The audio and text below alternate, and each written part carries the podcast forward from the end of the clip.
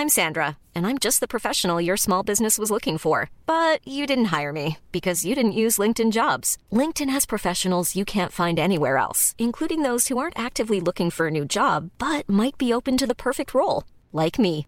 In a given month, over 70% of LinkedIn users don't visit other leading job sites. So if you're not looking on LinkedIn, you'll miss out on great candidates like Sandra. Start hiring professionals like a professional. Post your free job on linkedin.com/people today.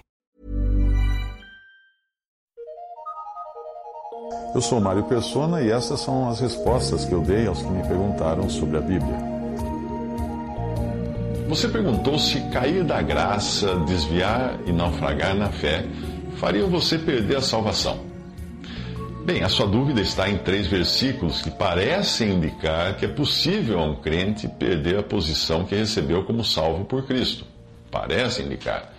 Mas é sempre importante entender que a Bíblia é categórica em afirmar que somos salvos unicamente pela obra de Cristo na cruz e que somos mantidos salvos pelo poder de Deus e não o nosso poder.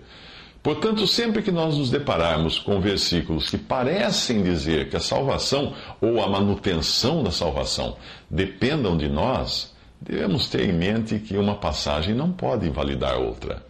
Vamos primeiro aos versículos que afirmam a nossa segurança eterna quando nós cremos em Jesus. As ovelhas do Senhor nunca perecerão e jamais serão tiradas da mão do Senhor, é o que diz a passagem. As minhas ovelhas ouvem a minha voz, eu a conheço, eu, eu conheço-as, elas me seguem.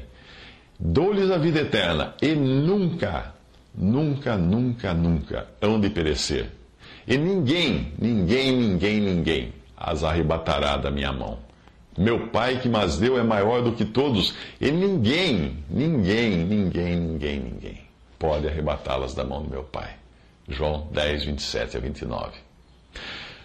Outro ponto importante: o responsável em manter o crente salvo, sempre salvo, é Deus. Veja esta passagem. Deus é poderoso para vos guardar de tropeçar e apresentar-vos irrepreensíveis, com alegria, perante a sua glória. Isso está em Judas 24. Outra passagem, Deus pode também salvar perfeitamente os que por ele se chegam a Deus, vivendo sempre para interceder por eles. Isso está em Hebreus 7, 25. Mais uma. E o mesmo Deus de paz vos santifique em tudo, e todo o vosso espírito e alma e corpo sejam plenamente conservados irrepreensíveis para a vinda de nosso Senhor Jesus Cristo. Fiel é o que vos chama, o qual também o fará. 1 Tessalonicenses 5, 23 a 24. Então, essas passagens deixam muito claro que nós recebemos a salvação por obra de Deus e nos mantemos salvos, ou somos mantidos salvos também por obra de Deus, nada de nós. Agora vamos examinar os versículos que parecem dizer que nós podemos perder a salvação e que nos falam de cair da graça, desviar-se da fé e naufragar na fé. Primeiro Gálatas 5:4. Separados estáis de Cristo, vós os que vos justificais pela lei, da graça tendes caído.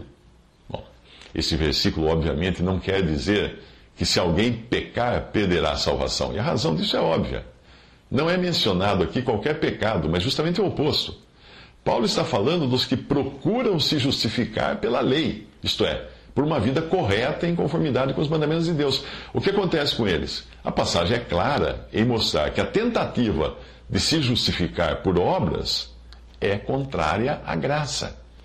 Como eu já disse, ah, existem muitos versículos que afirmam com todas as letras que uma ovelha de Cristo jamais perecerá e que a sua salvação depende em tudo de Cristo e sua obra, e não do crente e seu andar. Esses versículos João 3,16, João 3,36, João 5,24, João 6,47, João 10,28 e uma série de outros versículos. O mais provável aqui, nessa passagem que, que eu li aqui da, uh, de, de Gálatas, separados estáis de Cristo, vós os que vos justificais pela lei da graça tendes caído, o mais provável aqui é que Paulo esteja falando de pessoas que professavam fé em Cristo, mas que ainda não estavam realmente salvas, porque tentavam se justificar por obras da lei. É evidente que as duas coisas são incompatíveis. Suponha que você encontre, se encontre com alguém que professa crer em Jesus nos dias de hoje, o que é comum no mundo ocidental. Aí você pergunta a essa pessoa por que ela acha que poderá chegar ao céu, e a resposta dela, dela seja assim: eu procuro ser uma boa pessoa e viver segundo os dez mandamentos, nunca matei, nunca roubei, nunca adulterei, etc. Você poderia afirmar que tal pessoa foi salva pela fé em Cristo e por sua obra na cruz? Não. Pois ela está confiando em si mesma, ela está dizendo que ela se salva pelas coisas que ela faz. A fé que ela diz ter em Jesus nada mais é do que uma confiança própria, confiança em si mesma. Aí você encontra uma, um outro exemplo de pessoas assim, porém referindo-se aos judeus, que viveram nos tempos de Jesus, você encontra isso em Hebreus 6. Veja essa passagem também que causa muita dificuldade em alguns. Porque é impossível que os que já uma vez foram iluminados e provaram o dom celestial e se tornaram participantes do Espírito Santo e provaram a boa palavra de Deus e as virtudes ou poderes do século futuro e recaíram, sejam outra vez renovados para arrependimento, pois assim quanto a eles, de novo crucificam o Filho de Deus e o expõem ao vitupério. Hebreus 6, de 4 a 6. Veja que a passagem está falando de pessoas que foram privilegiadas com todas essas coisas porque acompanharam de perto Jesus. Judas foi um deles. Mas a passagem não diz em nenhum momento que elas tenham crido em Cristo ou que tenham sido salvas por Cristo. Não. 1 Timóteo 6,10 diz que o amor ao dinheiro é a raiz de todos, toda espécie de males. E nessa cobiça, alguns se desviaram da fé e traspassaram a si mesmos com muitas dores. A dificuldade com esse versículo está por se achar que na Bíblia a palavra fé esteja sempre associada à salvação. Mas não é assim. A fé da qual fala aqui nesse versículo, quando diz que uh, nessa cobiça ao dinheiro, alguns se desviaram da fé e se traspassaram a si mesmo com muitas dores, a fé da qual fala esse versículo não é a fé que nós exercemos em Cristo e na Sua obra no momento em que cremos. Não é a fé que nos salvou não é essa, essa fé que nos salvou, mas essa é uma, a fé exigida do crente para cada instante do seu andar. Porque andamos por fé e não por vista. 2 Coríntios 5, 7. Trata-se da couraça da fé, da qual fala 1 Tessalonicenses 5,8, com a qual o crente deve estar sempre vestido para não ser surpreendido pelos ataques do inimigo. Veja, veja que aqui a fé está associada à manutenção das nossas necessidades diárias, necessidades materiais. Daí a menção do amor ao dinheiro. Quando nós perdemos a fé ou confiança de que Deus é quem supre as nossas necessidades, nós passamos a, a cobiçar mais e mais. E aí então nós sucumbimos ao desejo pelas coisas terrenas.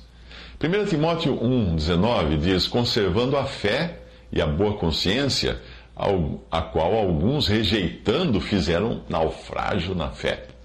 Aqui o texto nos exorta a conservar a fé e a boa consciência para evitar o naufrágio na fé.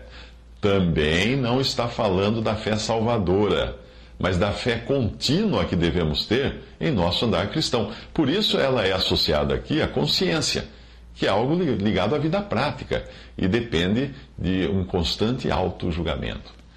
Hamilton Smith comenta esse versículo da seguinte maneira: Aqueles que têm dons, e mais ainda os que os exercitam em público, precisam estar atentos para que, em meio aos constantes contatos, à constante pregação e ao trabalho público diante dos homens, não venham a negligenciar a sua vida privada de piedade diante de Deus.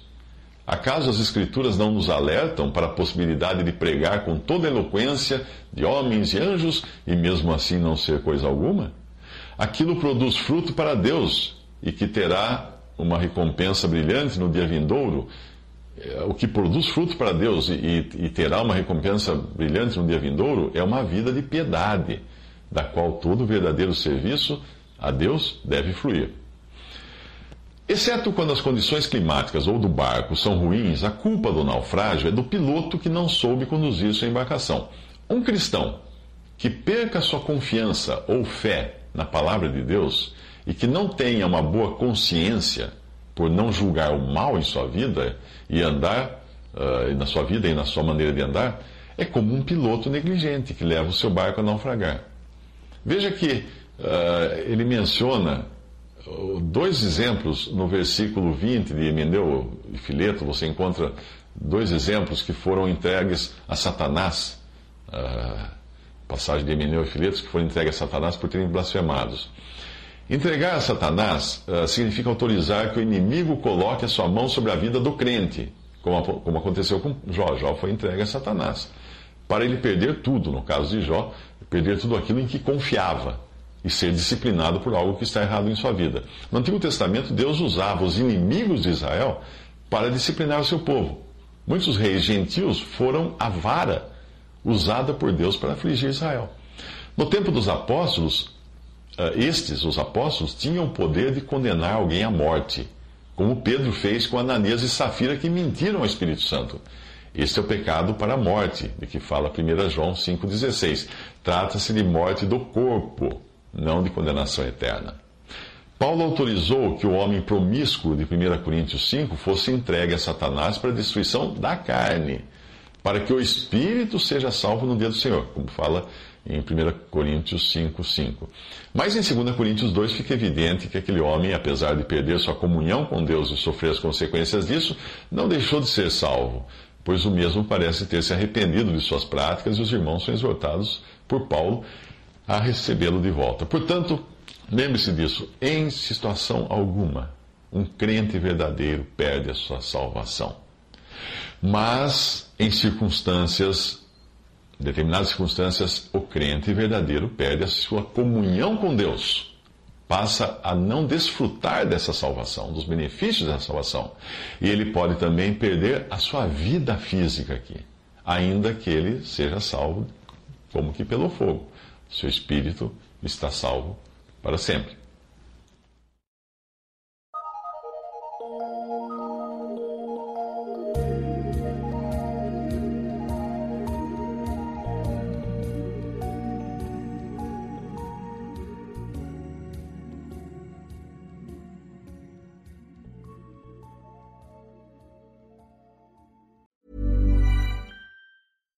When you make decisions for your company, you look for the no-brainers. And if you have a lot of mailing to do, stamps.com is the ultimate no-brainer. It streamlines your processes to make your business more efficient, which makes you less busy. Mail checks, invoices, legal documents, and everything you need to keep your business running with stamps.com.